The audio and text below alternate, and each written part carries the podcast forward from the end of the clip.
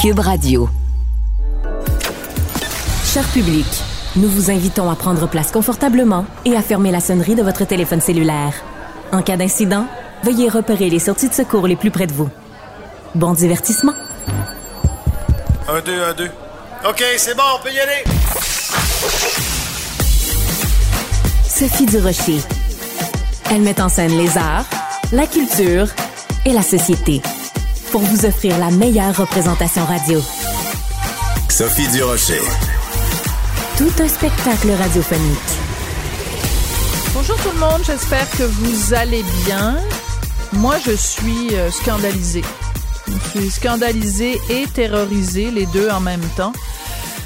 Parce que on a appris euh, tout récemment que Paul Bernardo, qui est euh, vraiment un psychopathe dangereux, un sadique, un être euh, effroyable, je veux dire, je, je, un démoniaque, tueur en série, violeur, psychopathe, sadique, qui croupissait depuis plusieurs années dans un établissement à sécurité maximum en Ontario. Ben, il a été transféré dans un établissement à sécurité moyenne, donc des conditions de détention beaucoup moins sévères.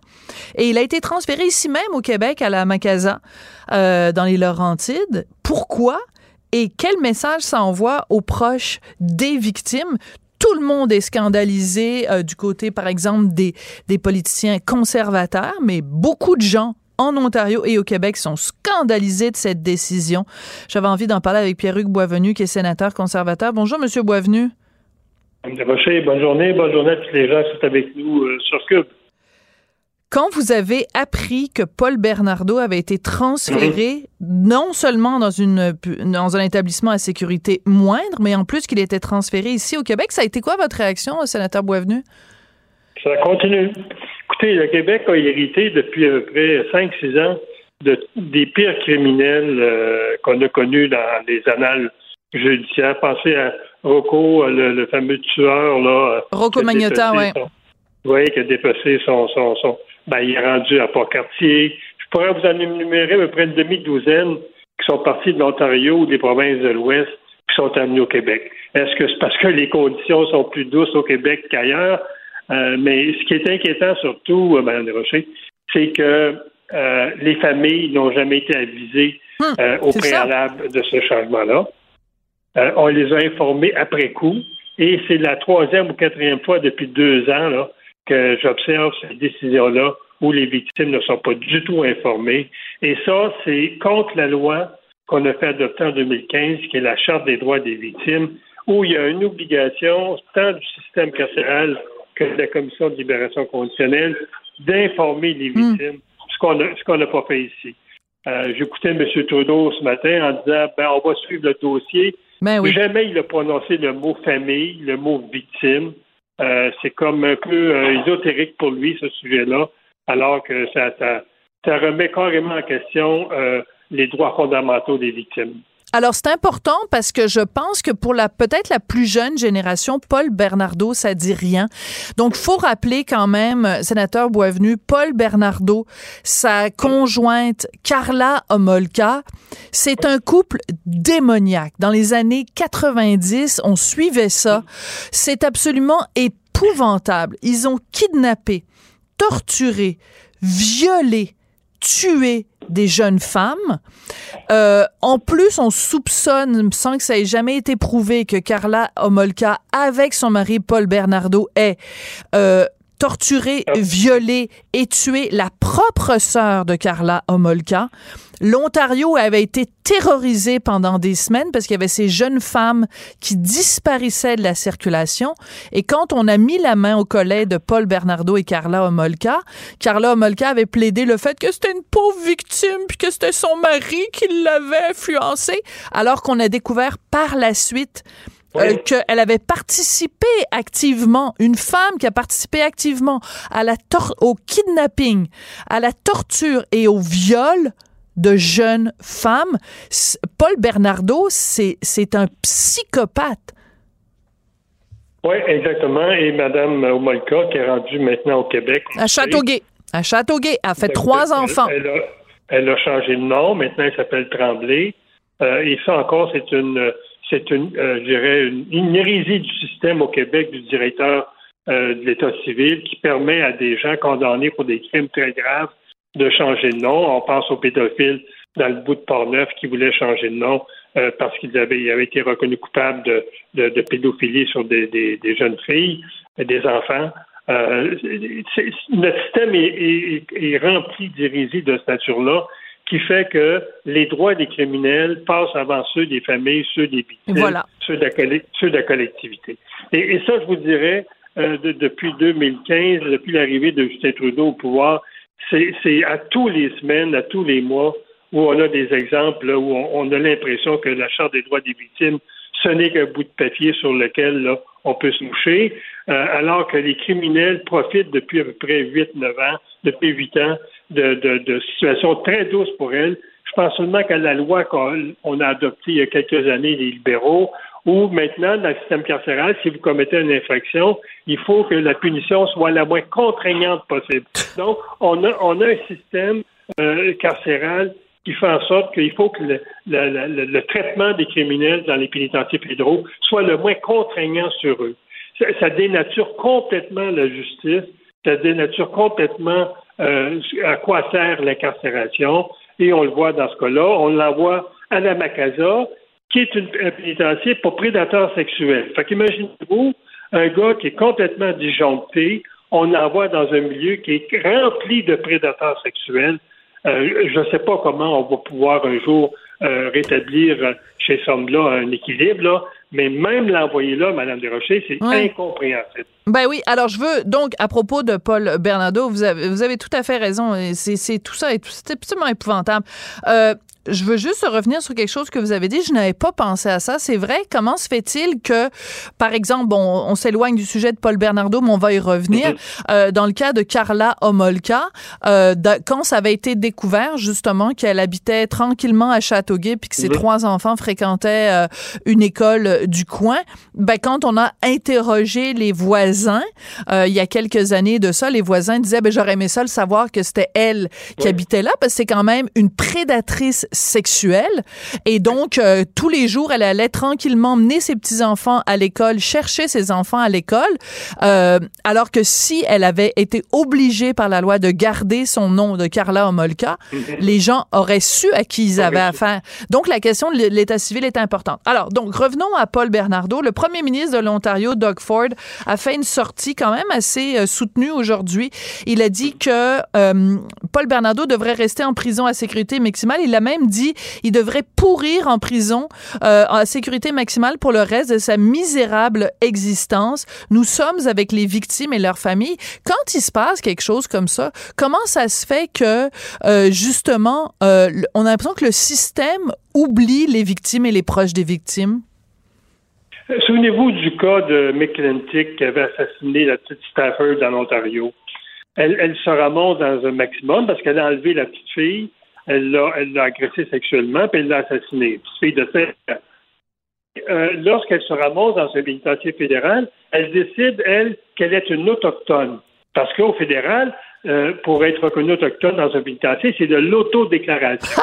vous Donc, vous pouvez bénéficier à ce moment-là de, de, de, conditions beaucoup moins sévères. Entre autres, elle, elle a pu bénéficier d'un transfert dans une prison à sécurité minimale deux ans après avoir assassiné la jeune fille. Incroyable. C'est parce qu'on a sorti le poteau rose que le ministre du temps a décidé de retourner cet individu-là dans euh, maximal. Mais au fédéral, les gens qui sont incarcérés, ce sont pour ces administrateurs-là aujourd'hui des victimes du système on, ne pense plus aux mots victimes. D'ailleurs, on, on vient de passer à travers la semaine des victimes d'un criminel. Avez-vous entendu un député fédéral libéraux euh, parler du, avoir le mot victime dans la bouche?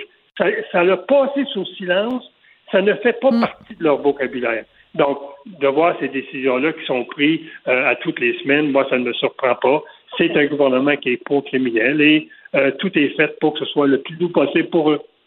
Ben moi, je vais le donner le nom des victimes. Kristen French. Il faut, il faut se rappeler, ces gens-là qui sont disparus parce qu'on les a assassinés, mm. il faut toujours se rappeler de leur mémoire, puis se le rappeler tous les jours. Vous avez raison. Carla Molka, vous le disiez tantôt, moi, j'ai lu le rapport lorsqu'elle est sortie de pénitencier parce que j'avais milité pour le demeure en dedans.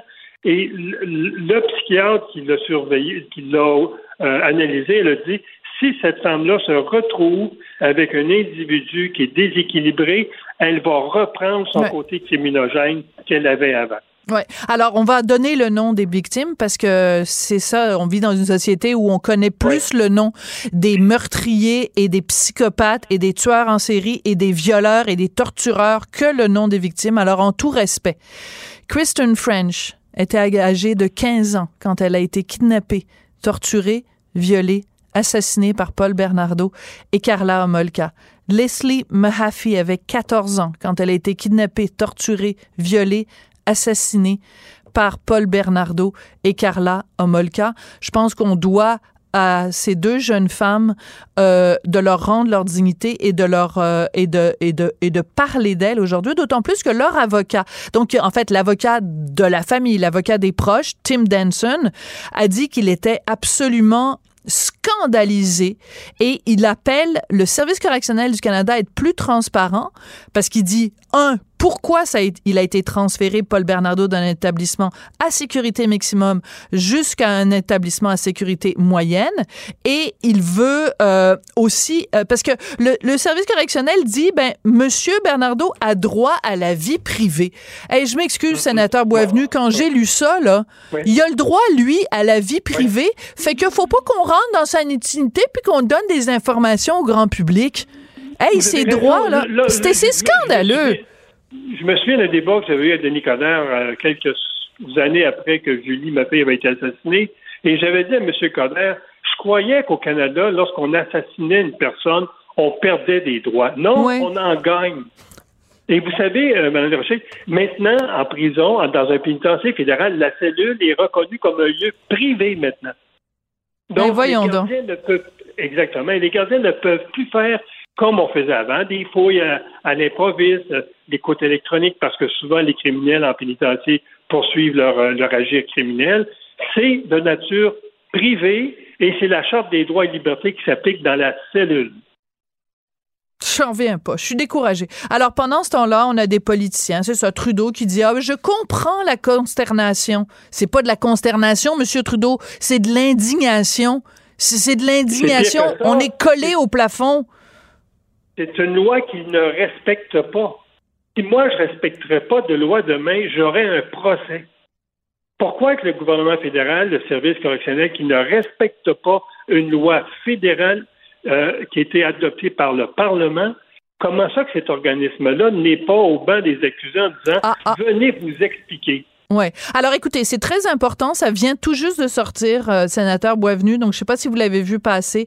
Euh, SCC, donc Service correctionnel du Canada, vient tout juste d'émettre un communiqué. Donc je vous le lis, je, je l'apprends en même temps que, que que je fais l'entrevue avec vous. Donc Service correctionnel du Canada prend son travail très au sérieux. Blablabla. Bla, bla, les décisions sont prises avec la prudence. Nous tenons d'abord à mentionner que nous sommes conscients des répercussions de nos décisions sur les victimes. Bon, au moins ils le, ils le reconnaissent. Il s'agit de crimes horribles. Nous déplorons la douleur et les préoccupations que la situation a pu causer.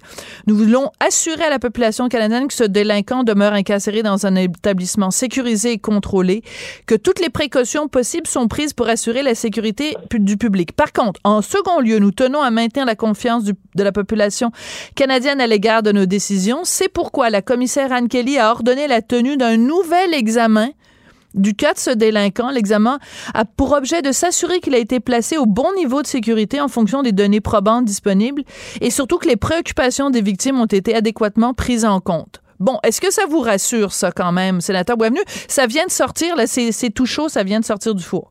Non, Mme Kelly devrait démissionner. Elle écrit cette lettre-là parce qu'elle a été pris la main dans le sac.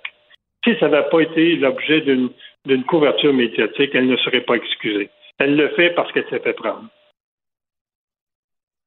Vous demandez donc la démission ou en fait. Elle doit démissionner parce que ce n'est pas la première erreur qu'elle commet en poste. Euh, c'est une série d'erreurs. Pensez, je veux dire, aux, gens qu'on a libérés, euh, comme euh, celui que suit la jeune Lévesque à, Québec. Écoutez, c'est un après l'autre des erreurs que le service correctionnel fait, ou comme la commission de libération on a nommé des gens incompétents à la tête de ces organismes-là et aujourd'hui, on en paye la note. Euh, ouais, c'était Monsieur Galézé, hein? Galézé, Eustachio Galézé, ouais, ça c'est une aussi la jeune. Il faut donner leur nom aux victimes, hein? Donc Marilène Lévesque. Lévesque. Ah ouais. Quelle, quelle tristesse. Écoutez, moi, je suis, comme vous, euh, sénateur Boisvenu, je suis scandalisée et euh, je veux juste terminer en, en, partageant avec nos auditeurs, nos auditrices, un message de, de, la, de l'avocat, donc des proches de Kristen French et Leslie Mahaffey. Donc, il demande à tout le monde, nous avons besoin, dit-il, que le public en masse, par millions, écrive au ministre, qui s'appelle M. Mendocino, au ministre, à la commissaire des services correctionnels, donc Madame Kelly, et aux membres du Parlement, donc aux députés, pour exprimer leur indignation à, à leur, à ce sujet. Le su- secret ne fonctionnera pas. Nous voulons la transparence. Ben moi, je pense qu'il faut, en effet, comme citoyen, qu'on soit solidaire de la famille des deux victimes et que on, on partage notre indication, notre indignation à ce sujet-là. Et je pourrais vous dire, je vais vous donner son, son courriel. Pour beaucoup de monde, c'est plus facile. C'est son nom, Mendocino, et euh, point P9 au commercial GC, euh, PAR pour Parlement, GCCA.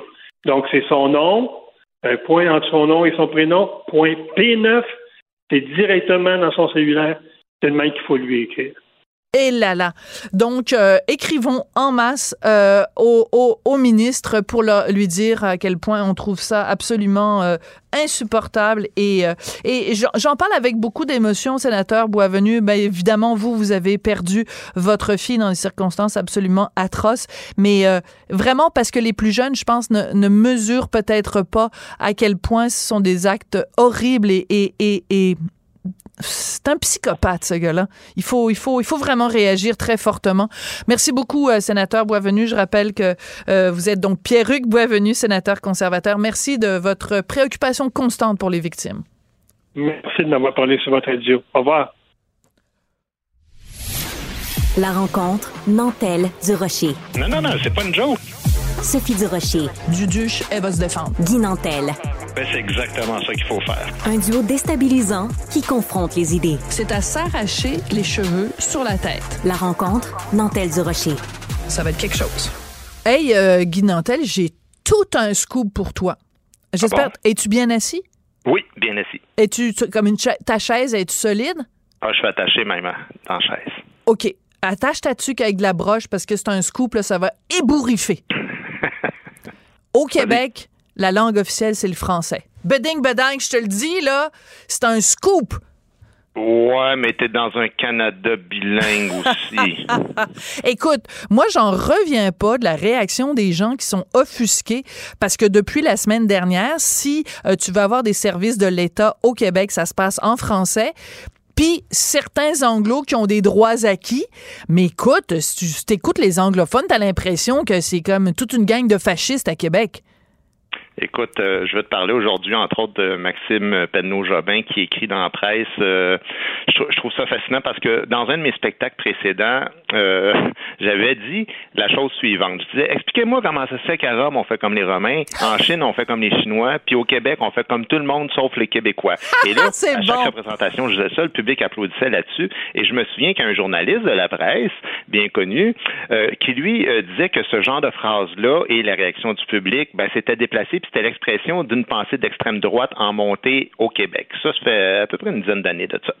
Alors, laissez-moi vous exprimer à quel point j'étais joyeux ce matin de lire cet article-là concernant les positions donc du français comme langue commune et qui avait comme titre ben, de euh, c'est comme l'italien en Italie. Puis en plus, il fait le lien avec le Japon, euh, le japonais au Japon. C'est exactement la même chose. Fait qu'il semble que les idées d'extrême droite fleurissent jusqu'à la presse, ma chère. C'est très drôle. Donc, je, je, comprends tout à fait ton clin d'œil parce que dans cette chronique-là, en fait, le chroniqueur de la presse dit, euh, ben écoutez, euh, je veux dire, à un moment donné, là, on va quand même pas reprocher euh, à l'État québécois de faire respecter le fait que ça se passe en français au Québec. Et euh, c'est important de, de, le mentionner. Euh, donc, euh, par exemple, tu as euh, la ville de Longueuil qui a décidé sur son site Internet, si tu veux des renseignements, donc tous les renseignements sont en français, et ils disent, euh, si vous voulez des, des, des de l'information sur la ville de Longueuil, puis tout ça, en anglais ou dans une autre langue, ben, utilisez Google Translate. par contre, à Côte-Saint-Luc, ils sont super baveux, et quand tu appelles à Côte-Saint-Luc, quand tu appelles à Côte-Saint-Luc, eh ben, voici le message qu'on te fait entendre. Côte-Saint-Luc. Pour continuer en français, appuyez sur 1. If you'd like service in English, press 2. Oh, and by the way, you don't need to show us your grade 3 report card or your family tree going back 10 generations. And you don't have to think you promise anything. This is the city of Côte St. Luc, and that's how we roll. Alors, c'est, ça dit, je vais le traduire pour ceux qui parlent pas anglais. Ça dit, appuyez sur le 1 pour les services en français. Et pour le 2, appuyez sur le 2 pour les services en anglais. Oh, en passant, vous n'avez pas besoin de nous montrer votre bulletin de notes du primaire. Vous n'avez pas besoin de nous montrer votre arbre généalogique, puis vous n'avez pas besoin de faire une petite promesse avec votre petit doigt. C'est comme ça qu'on, c'est comme ça qu'on rock and roll à, à Côte-Saint-Luc. Mais je veux dire, c'est baveux, en hein, s'il vous plaît. on a des élus qui prône de désobéir à la loi, euh, puis euh, ben, éventuellement, le gouvernement du Québec mettra cette ville-là euh, sous tutelle si jamais ils sont pas capables de se conformer.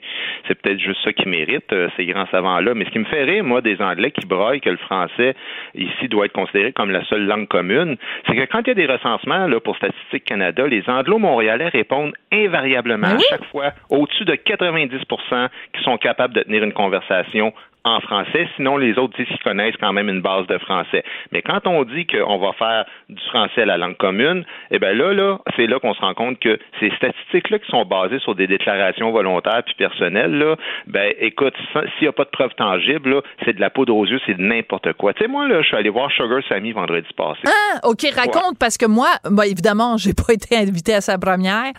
Et euh, ben, j'essaye d'avoir des billets, mais c'est complètement, c'est complet. Puis donc, les seuls supplémentaires, ça va être genre en octobre. Donc, tu es allé le voir. OK, raconte. Ben écoute, euh, moi Sugar Sammy, euh, lui comme tous les autres humoristes, tu sais que moi je je reproche pas grand chose aux, humoristes quand ils ont les deux pieds sur une scène euh, au niveau de la morale de leur humour. Là, moi c'est tu fais ce que tu veux. Après ça, on trouve ça drôle ou pas drôle, mais ça, ça, ça, ça se résume aux questions de goût.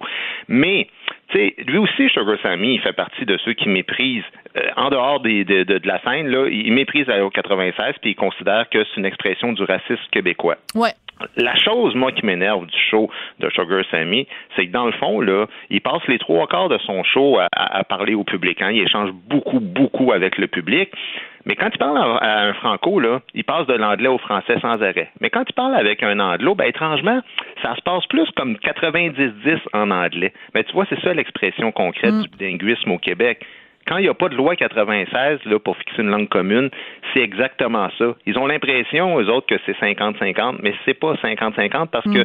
ah oui, mais des fois, je parle à une anglophone. Ouais, mais c'est parce que c'est quelqu'un qui habite aux États-Unis. Ouais, mais c'est quelqu'un qui en Ontario. Ouais, mais c'est quelqu'un qui, c'est quelqu'un qui est bilingue, mais ça ne tente pas. Puis dans le show, il y a même une fille à un moment donné, elle a parlé, euh, tu sais, il, a demandé, euh, genre, qui est-ce qui est médecin? La fille a répondu, oui, moi, je travaille dans un hôpital. Puis là, il a posé une question. OK, uh, what do you do exactly in the hospital? Puis la fille a fait, j'aimerais ça continuer en français, s'il vous plaît. Puis il a pas aimé ça. Il a pas aimé ça. Hein? Oh, on va continuer en français. Puis je, l'ai senti sorti là, de son personnage. Il a, même dit, écoute, moi, je parle quatre, cinq langues. Là. Je suis correct. Là, je peux parler français. Mais ben, c'est passé ça. S'il n'y a pas de loi 96, on sent que ça les intéresse pas bien. Hein? Non, non. Alors, écoute, en fin de semaine, en fait, le 2 juin, j'ai fait un tweet qui a beaucoup été, qui a beaucoup été partagé. Ça allait comme suit.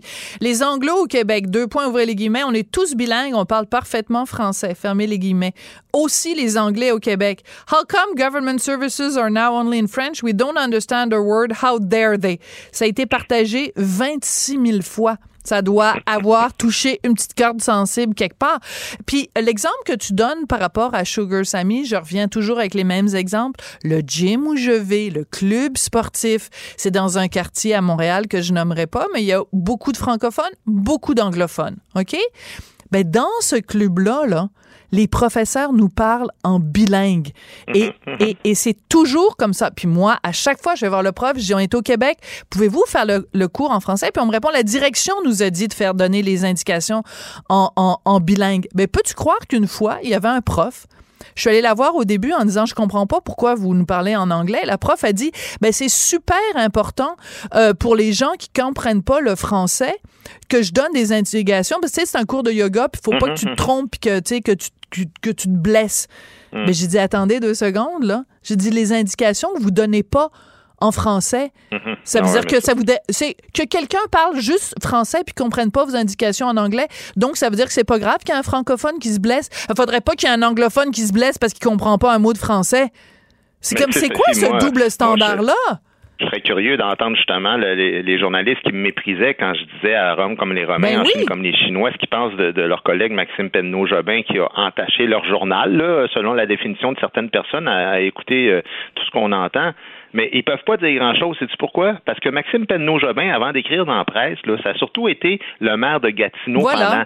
Des années. Puis un maire de Gatineau, là, c'est bien placé pour comprendre la nécessité de, descendre- de- de défendre le français, parce qu'ils savent que c'est périlleux. Parce que juste au côté de la rivière des Outaouais, là, Ben oui. ils peuvent le mesurer, parce qu'eux autres, là, à 200 mètres du centre-ville de Gatineau, ben, se trouve Ottawa, la capitale d'un pays supposément bilingue, mais quand tu rentres concrètement Ben dans là. les commerces, non seulement on t'accueille pas avec un bonjour, hey, mais si tu as le malheur d'inciter pour te faire servir en français, je te garantis que tes chances de te faire sacrer dehors sont plutôt bonnes. Tu sais, souviens-toi Ouais. de l'hôpital Montfort, là, Ben, le gouvernement de l'Ontario s'est battu bec et ongle pendant cinq ans en Ouais. cours pour faire fermer ça parce qu'il disait qu'il y avait juste 4% de population francophone en Ontario, ce qui est à peu près l'équivalent d'anglophones traditionnels au Québec. Puis il disait si une, une petite minorité comme ça mérite pas des services, ils doivent se plier à la majorité. Ben, c'est bon pour un bar, c'est bon pour l'autre. Parce que les anglophones ici au Québec, là, et particulièrement à Montréal, ben, je tiens à rappeler quand même que les, les gens de descendance britannique qui font à peu près 6% de la population,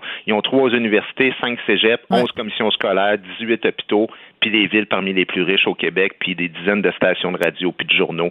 Alors, ça demeure les gens, la minorité, si on les voit comme ça, la mieux traitée dans le monde, et il n'y a pas de mal à inciter pour qu'il y ait quand même une langue commune, parce qu'au-dessus de 85% des gens la parlent. Ben, puis je vais toujours revenir avec cet exemple-là.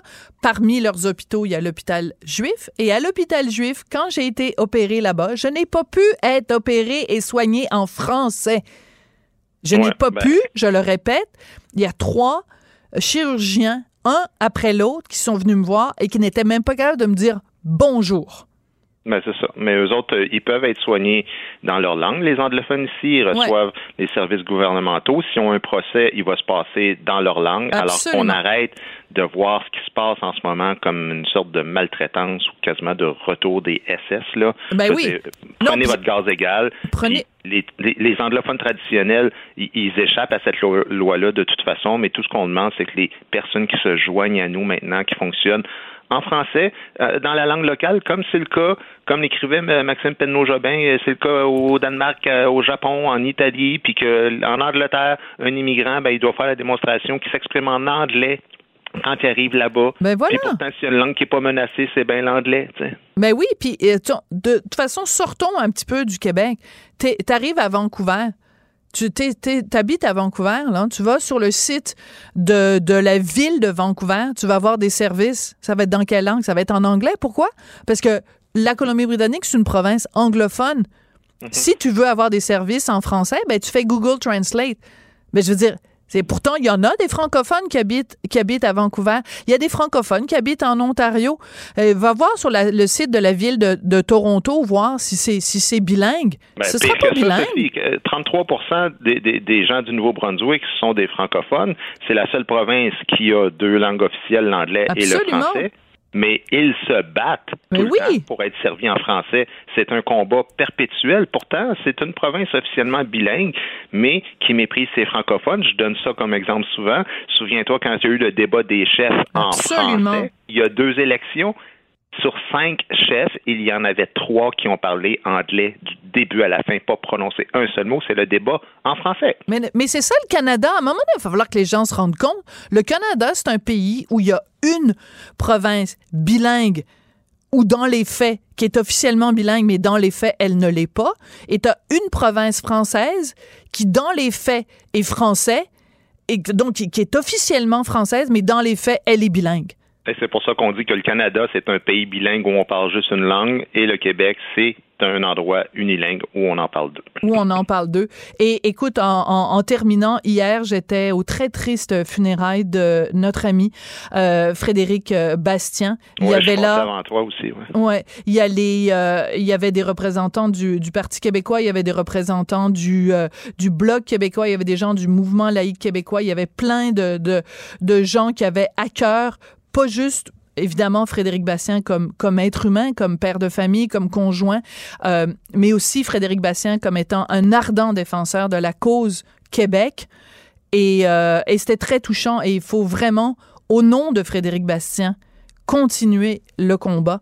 Euh, c'est, euh, il, aurait été outré de voir ce qui se passe euh, en ce moment, puis la, réaction de, de, vierges offensées des anglophones qui sont euh, une minorité privilégiée puis qui se plaignent la bouche pleine. Merci beaucoup, Guy Nantel. Ça marche. À demain. Elle se déplace du côté court au côté jardin pour couvrir tous les angles de la nouvelle. Pour savoir et comprendre, Sophie Durocher. Culture, tendance et société. Patrick Delisle-Crevier. Patrick Delisle-Crevier, tu es journaliste culturel au 7 jours. Et le 7 jours, c'est un magazine de vedettes. Et euh, ce matin, en lisant la presse, j'étais très surprise parce qu'il y a une entrevue fort intéressante avec Catherine Levac. Et à un moment donné, Catherine Levac se rappelle euh, une fois où elle a donné une entrevue à la presse, mais elle pensait que c'était un magazine de vedettes. Et le journaliste écrit, mais je lui ai rappelé que non, c'était pas un magazine de vedettes, qu'elle parlait à un représentant d'un journal sérieux. J'étais tellement choquée. Je me disais, voyons voir si euh, le 7 jours ou nos autres collègues dans d'autres magazines ne font pas un travail sérieux. Effectivement, Sophie, c'est même c'est décevant parce que en réalité, euh, moi, je peux te dire que mes semaines et mes entrevues et ce que je fais avec les artistes, c'est sérieux.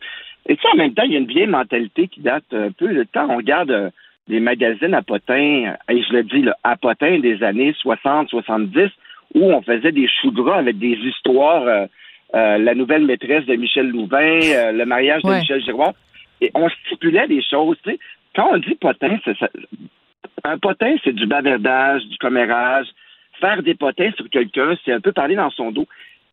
L'éco-vedette, la semaine et le 7 jours dont je suis un digne représentant, ce n'est pas un journal à potins. C'est ben une vieille appellation d'une autre époque. Et moi, je peux te dire, Sophie, euh, moi, des fois, je fais des entrevues là d'une heure avec des artistes et tout. Et moi, je peux te dire que c'est tout à fait sérieux. Et je défends mes magazines pour lesquels je travaille parce que je les aime, ces magazines-là. Je défends le travail de mes collègues et c'est sérieux autant que n'importe quel journaliste euh, du journal La Presse ou de d'autres, euh, du Devoir ou quoi que ce soit.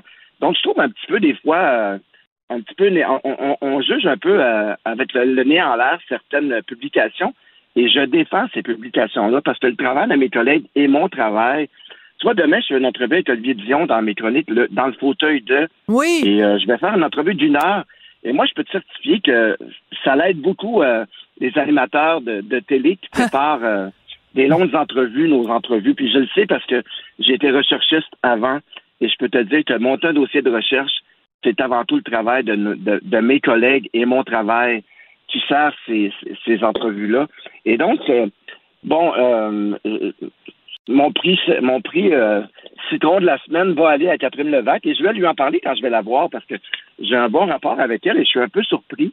Et bon, c'est aussi en rapport avec le journaliste. Écoute, ce n'est pas la première fois qu'un journaliste elle va dire que nos magazines sont pas sérieux et tout, mais moi, je te certifie, Sophie, que je suis fier de ces magazines-là.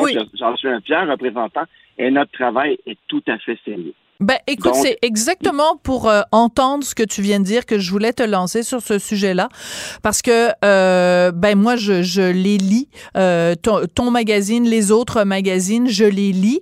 Et, euh, et je trouvais ça extrêmement méprisant. Et je trouvais ça réducteur de dire ah oh, ben oui à la presse nous on est sérieux, mais les magazines eux c'est pas un, un, travail sérieux. Je trouvais ça assez condescendant. Et euh, ben pour rajouter dans le même sens que toi, j'ai j'ai pas pas aussi longtemps que toi, mais j'ai quand même pendant quelques années fait travailler pour le magazine 7 jours. J'ai fait à sept reprises des entrevues avec Céline Dion. J'ai fait des entrevues avec euh, Jeannette Bertrand. J'ai fait des entrevues avec Brian Perrault. Euh, j'ai travaillé avec des gens qui étaient d'une rigueur, d'un professionnalisme. Alors, euh, rejeter du revers de la main les magazines de vedettes, comme quoi ce n'est pas un travail sérieux, je trouve que c'est le genre de, de claque derrière la tête dont on n'a pas besoin comme, euh, comme journaliste euh, entre nous. Donc, voilà, le cas est réglé donc, euh, Monsieur Tardif de la presse et euh, Madame Levac, on, a bien répondu à, vos propos. Parlons, euh, prenons quelques minutes pour parler de Montréal, capitale du cirque. Tu sais, Sophie, je suis un amoureux, moi, de, de cirque, étonnamment. pas de clown ou de trucs, pas du cirque de l'époque, mais du cirque réinventé qu'on crée à Montréal. Et même que souvent, avec Andrew, on prend nos vacances, nous, pendant le Montréal complètement cirque puis on, on, se fait un petit horaire, puis ah, on a ça demain soir, on a ça. Je suis un amoureux de, de, de, Montréal complètement cirque et je suis un amoureux de ce qu'on fait à Montréal avec le cirque. La semaine dernière, jeudi, je suis allé à la première du spectacle de l'École nationale de cirque. Ah oui. Il faut le dire aussi pour ceux qui ne le savent pas. Oui. On a une école de cirque. On est une cité du cirque à Montréal. On est vraiment, euh, on est vraiment sur la map en tant que qu'endroit. Euh, on est une cité du cirque à Montréal et ça paraît. Je suis allé voir ce spectacle-là des 22 finissants de l'école de cette année et Sophie, je suis sorti de là complètement charmé. Hmm. Euh, ils réinventent leur discipline. Euh, la mise en scène de la comédienne et metteur en scène Marie-Josée José Gauthier est magnifique. C'est vraiment, vraiment un spectacle à voir. Et ça se déballe sur trois propositions. Il y en a pour tous les goûts. Il y a des spectacles gratuits. Donc, si on a des enfants en bas âge et qu'on veut les initier à l'art du spectacle, c'est quoi s'asseoir, écouter un spectacle, c'est la formule idéale. Donc, j'invite les gens à aller voir sur le site de l'École nationale de cirque de Montréal. Il y a des belles propositions en ce moment.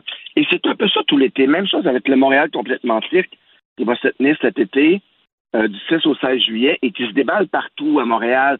Il y en a dans tous les, coins de la ville. Euh, cette année, on va exploiter euh, un spectacle euh, sur l'esplanade de la place Ville-Marie. Il y a l'espace Saint-Denis, le nouvel espace qui va, qui va être occupé par l'art circassien. Et donc, hmm. j'avais envie de souligner ça parce que. Mais oui, c'est important. Et au Québec, on a le cirque Éloise, les sept doigts de la main. Oui, il y a eu le Flip Soleil, le cirque Alphonse, la Flip Fabrique. Donc, on est vraiment choyé au Québec avec toutes ces, ces compagnies de cirque-là et encourageons-les. La TAU, c'est une, un endroit magnifique. Ah Juste à côté, il y a l'école. Juste aller prendre un verre au bar de la TAU le soir, c'est des rencontres exceptionnelles. C'est vraiment un bel endroit, Sophie. Et on a la chance d'avoir ça à Montréal. Cette école de cirque, ce spectacle de cirque-là. Ces artistes, je regardais la liste ce matin des, des, finissants de cette année.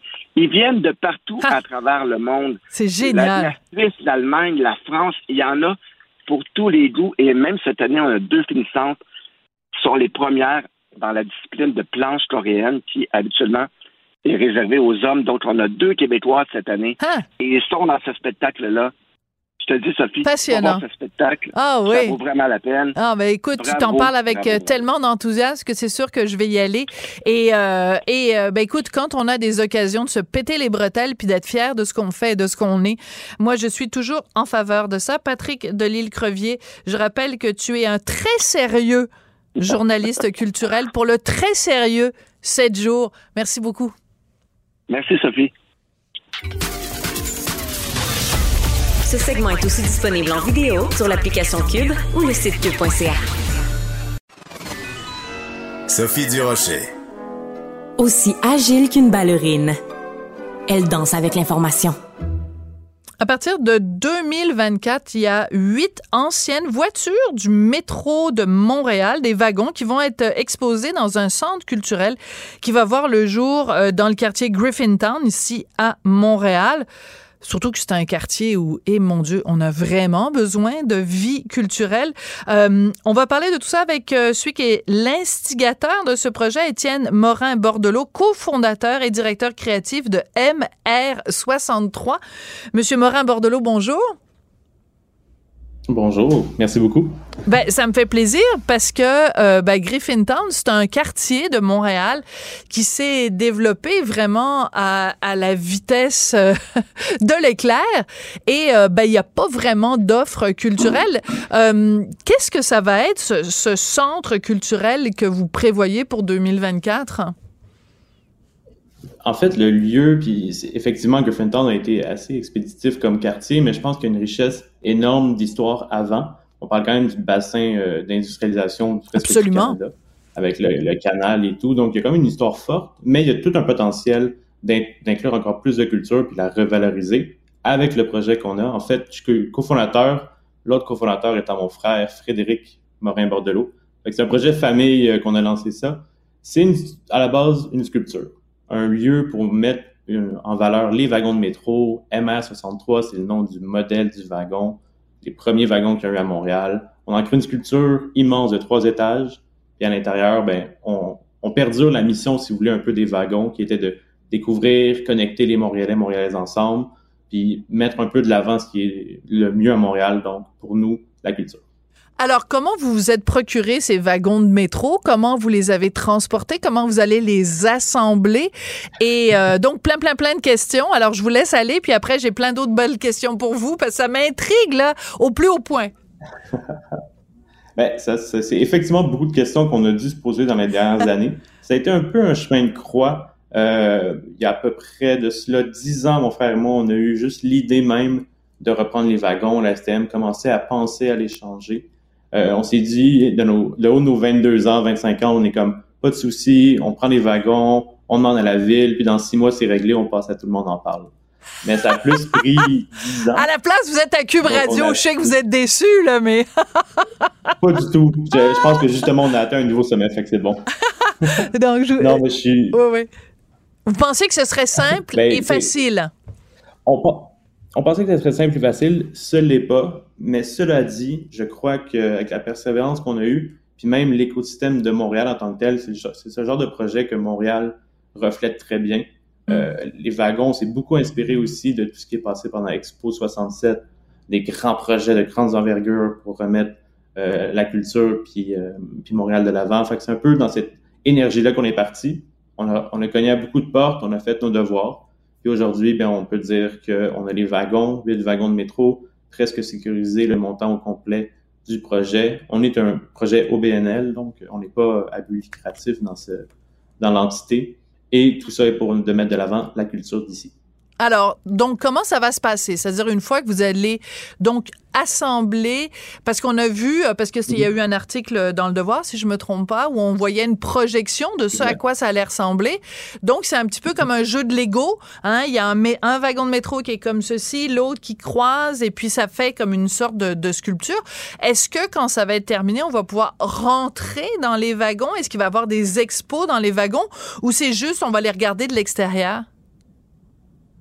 C'est ben, la, la, la, comparaison est très bonne des cubes, des cubes Lego. Euh, c'est un peu ça, c'est un, lieu, mais les wagons deviennent des espaces. D'accord. Donc, euh, au deuxième étage, on, on pourrait s'imaginer, euh, on, on, ouvre deux côtés de wagons, ce qui crée une grande pièce où il va y avoir effectivement des expositions.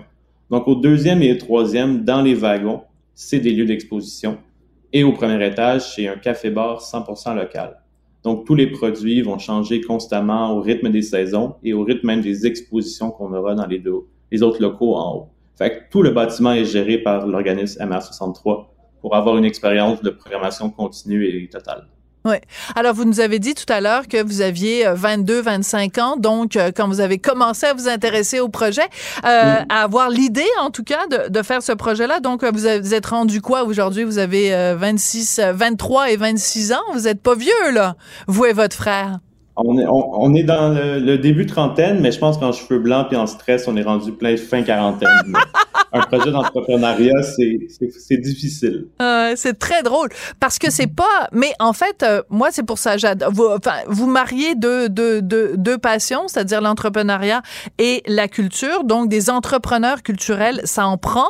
Euh, après tout, rappelons-nous quand même qu'à un moment donné, un certain Guy La Liberté avec Gilles Sainte-Croix, euh, alors qu'ils étaient échassiers à Baie-Saint-Paul, se sont dit ah ben tiens, si on faisait un cirque euh, sans animaux, puis on, on regarde où c'est rendu aujourd'hui. Donc, ça prend des gens qui ont des idées un petit peu folles et qui rêvent et qui rêvent grand. Donc, euh, l'idée, c'est quoi? C'est de euh, redonner une vie culturelle à un quartier qui en est dépourvu, même s'il n'est pas dépourvu d'histoire. Mais, euh, mais comment, comment vous voyez ça, ce, lieu-là? En fait, c'est vraiment extrêmement intéressant ce que vous dites sur l'entrepreneuriat culturel. Puis je trouve que ça fait écho un peu à ce que je disais tantôt sur à Montréal, ce genre de projet est possible parce que ce genre de d'entrepreneurs existent mm. et, fleurissent bien dans notre, notre écosystème. Euh, nous, depuis jour 1, autant c'est empiler des wagons les uns sur les autres que c'est avoir un projet rentable, qui soit autosuffisant. Donc, de là, notre création d'un café-bar pour les produits locaux, une salle de spectacle au sous-sol où on peut générer des revenus pour le redistribuer dans la culture. Fait le, le, but du projet est de, certes, en ce moment, monter des financements autant en, en privé qu'au public, mais par la suite pour construire un bâtiment qui sera autosuffisant et pouvoir pour venir aider la culture dans une certaine mesure.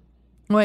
Euh, quand vous dites euh, financement public, donc euh, municipal, provincial, fédéral, est-ce que comment réagissent les autorités ou enfin les organismes de financement? Est-ce qu'ils vous prennent au sérieux ou ils disent c'est qui ces deux garçons-là qui veulent empiler des, wagons de métro en plein milieu d'un quartier de, de tour à condo En fait, Griffintown maintenant c'est beaucoup ça. Hein? Tout à fait. Tout à fait. Ben, au début, justement, ça a été un peu un peu long et fastidieux, mais un des premiers appuis qu'on a eu, c'est M. Euh, Benoît Doré, maire de l'arrondissement du Sud-Ouest, qui nous a dit justement, vous êtes un peu fou, mais je crois en vous. Donc, euh, petit à petit, on a travaillé ensemble pour trouver un terrain. Là, la ville, centre et l'arrondissement, euh, on a une entente ensemble pour avoir un terrain coin pied d'Ottawa, au cœur de Griffintown. Le fédéral a embarqué aussi, ce qu'on a annoncé à notre à notre annonce. Donc, euh, euh, je ne pas, je dirais pas n'importe quel chiffre, mais à peu près 6 millions d'apport du fédéral euh, pour le projet. C'est un projet de grande ampleur. 6 millions? 6, millions. OK, non, je n'avais pas réalisé. 6 millions de dollars? Pour le projet, en fait, qui devient en fait un bâtiment complet. Ouais. Donc, c'est un. On, on, a travaillé fort depuis longtemps pour avoir le financement. La ville, avec le terrain aussi, commence à être une grosse... Euh, et le gouvernement du Québec? Et le gouvernement du Québec, lui, il fournit quoi quand le fédéral donne 6 millions puis que la ville de Montréal donne le terrain? On travaille justement avec eux aussi pour, euh, pour attacher un financement qui va venir compléter tout ça. Donc, euh, on est en train de monter le financement au complet. On n'est pas rendu, mais on est, on est assez proche. OK, est-ce que je dois comprendre que c'est que c'est pas signé, mais que ça regarde bien? Parce que sinon, euh, vous le savez, nous, on a une ligne directe avec le ministre de la Culture ici, il nous adore. ben, je pense que justement, le, euh, le, nouveau ministre, je pense qu'il y a une vision très claire puis très qui pourrait vraiment bien marcher avec notre projet. Fait que à 100 je pense que justement, euh, c'est le genre de projet qui résonne bien avec ce qu'on fait. On crée un lieu culturel pour créer un lien entre les nouvelles, les nouveaux, les nouvelles générations de, consommateurs d'art, donc euh, même plus jeunes aussi, qui s'éloignent un peu de, leur propre culture. On en crée une, espèce de, si vous voulez, une ambassade culturelle, hmm. mais chez soi. Oui, c'est très bon. Où on peut se réapproprier un peu notre propre culture. Euh, donc, ça devient autant un lieu pour les Montréalais, Montréalaises, Québécois, Québécoises, que pour les touristes qui viennent une journée puis qui veulent avoir en une journée un avant-goût de ce que ce qu'est notre culture. Ouais, mais c'est très important, c'est de la musique à mes oreilles quand vous parlez de, d'un, peuple qui est peut-être parfois euh, aliéné de sa propre culture. C'est important de retomber en amour avec notre propre culture parce qu'on voyage à travers le monde puis on trouve ça donc beau ce que les autres font, mais des fois c'est le fun aussi de rester chez nous puis de de célébrer à quel point il se fait des choses absolument extraordinaires euh, au Québec. Étienne Morin-Bordelot, donc, ben, salutations à votre frère euh, Frédéric. Vous êtes tous les deux cofondateurs euh, de MR63, donc le nom des fameux wagons de métro de Montréal. Une très belle façon de les réutiliser. C'est une forme de upcycling, en fait, que vous faites, mais disons à, à la puissance, à la puissance 10 000, là sais, mettons, moi, je me promène dans les ruelles à Montréal, je ramasse des, des, chaises cassées, puis je, les, je fais du upcycling, mais vous, c'est des wagons de métro. Chacun ses passions. Merci beaucoup et à la prochaine. Je voudrais remercier. Merci. merci. Je voudrais remercier Jessica Giroux à la réalisation, la mise en nom de Maria Bessette à la recherche. Merci à vous d'être là et à très bientôt. Cube Radio.